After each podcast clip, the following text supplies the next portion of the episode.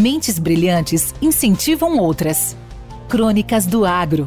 Com seus especialistas e líderes comentando, opinando e analisando diversos assuntos através da sua ótica e de sua experiência. Seja você o fator multiplicador. Boas práticas. Boas ideias.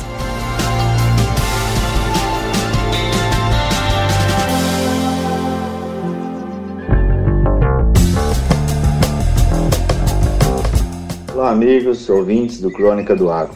Vou abordar o tema de como conviver com plantas voluntárias. Com a evolução da biotecnologia na agricultura, a ampliação de culturas geneticamente modificadas, as OMG, siga comumente utilizadas a elas, e associado a um cenário agrícola onde a sucessão entre culturas no verão e outra em segunda safra tem se tornado cada vez mais consistente nas diversas regiões agrícolas brasileiras e ainda em expansão. Na sucessão de culturas com mesma biotecnologia, principalmente as tolerantes à molécula de glifosato, a presença de plantas voluntárias tem aumentado nas, nas culturas subsequentes. Surgem aqui novos desafios para o manejo de plantas voluntárias. Neste caso, podemos igualá-las às plantas daninhas, pois seus agravos à cultura principal se assemelham. Pensando na distribuição territorial, o milho voluntário na cultura da soja certamente é o que tem o maior volume devido à área cultivada com sucessão soja verão, milho segunda safra.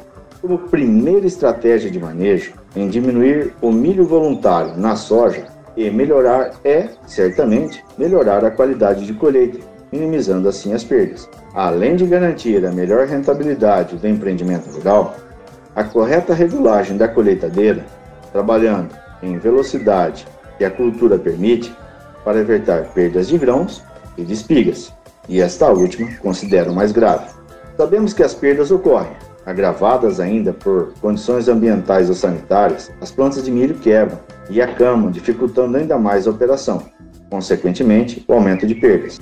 Quando no campo há a perda de muitas espigas, o agricultor deve levar em consideração a possibilidade da ação mecânica como estratégia de controle, tentando assim destruir essas espigas quer seja por uso de triton, links ou até mesmo niveladora, pois uma característica do milho voluntário é que sua emergência ocorre em diversos fluxos, que são diretamente influenciados pelas condições ambientais e estratégias de manejo.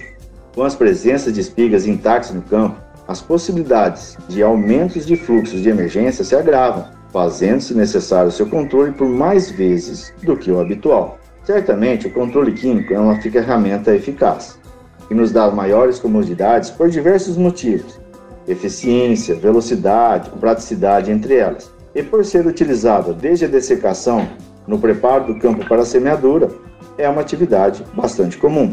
Mas a sua eficiência ela é garantida quando se faz com plantas a serem controladas em estágios mais jovens, o ideal de duas a três folhas. E que o híbrido utilizado era tolerante a glifosato na safra anterior, se faz necessária a utilização de associações com herbicidas graminicidas inibidores da síntese de ácidos graxos, mais conhecidos como os inibidores da CCase. Eles são compostos por dois grupos, mais comumente conhecidos ou apelidados, os POPs e os jeans. Ambos os grupos apresentam eficiências semelhantes nos controles nos primeiros estágios. E a esses herbicidas, quando recomendado pelo fabricante, deve-se associar ainda o adjuvante específico. Ainda na dessecação, uma das estratégias que pode e deve ser utilizada são as aplicações sequenciais, e, em uma delas, a adição de herbicida pré-emergente. Vou dar alguns exemplos: diclosulam, clorimuron, imazetapir, pois, dependendo da dose, eles possuem uma capacidade de interferir na germinação e ou na emergência do milho, dando uma melhor condição de controle subsequente ou podendo ampliar o intervalo entre as aplicações, além de auxiliar ainda no controle de outras plantas daninhas.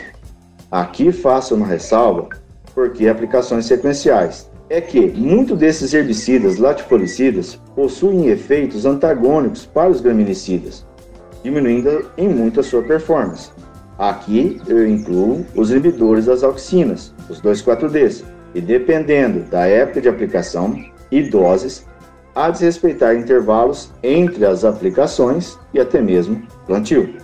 Na pós-emergência da cultura principal, é fundamental manter a área ainda livre de plantas daninhas, pois todos os malefícios da mata competição, as plantas voluntárias de milho também são promotoras. Quanto mais cedo for realizado, melhores serão os resultados de controle, com menores doses de herbicida, mantendo-se ainda sua eficiência e com menor interferência negativas à cultura principal. Diversos ensaios mostram o grande potencial que plantas de milho voluntárias possuem em reduzir produtividades. Esta redução pode variar em função das condições ambientais, principalmente com a ocorrência de déficit hídrico. Também há de se levar em consideração a densidade de plantas por metro quadrado, tempo de competição, diferenças entre os estágios entre planta voluntária e cultura principal. Em nossos ensaios, sempre ficou evidente quanto mais cedo for o controle das invasoras e a sua ausência ao longo do ciclo da cultura da soja, menores são suas interferências do potencial produtivo. Perdas em produtividade são relevantes e impactam diretamente nos valores econômicos de uma propriedade.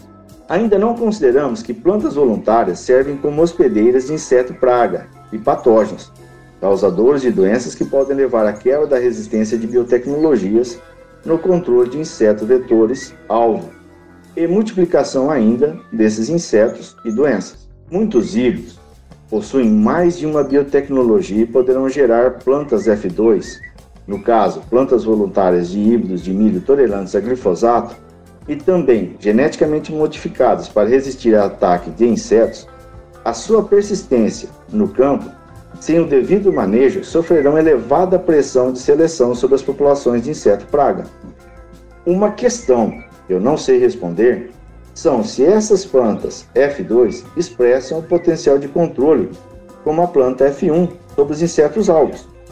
Sim ou não, a expressão continuada das toxinas inseticidas ao longo do período de desenvolvimento pode ocasionar resistência a essas tecnologias piramidadas. A presença ainda de plantas voluntárias de milho com porte maior na cultura da soja pode interferir negativamente na tecnologia de aplicação para inseticidas e fungicidas, uma vez que parte da solução que era para atingir as folhas e proteger as plantas de soja ficará retida nas folhas do milho, o conhecido efeito guarda-chuva, tão indesejado. Com a avidez da agricultura brasileira em procurar no maior volume de área mais de um cultivo por ano agrícola, e sendo a sucessão soja-verão, milho segunda safra a de maior extensão territorial, fica um desafio para nós técnicos minimizar seus impactos negativos, principalmente quando não podemos perder ferramentas de manejo, que sejam mecanismos de ação herbicidas,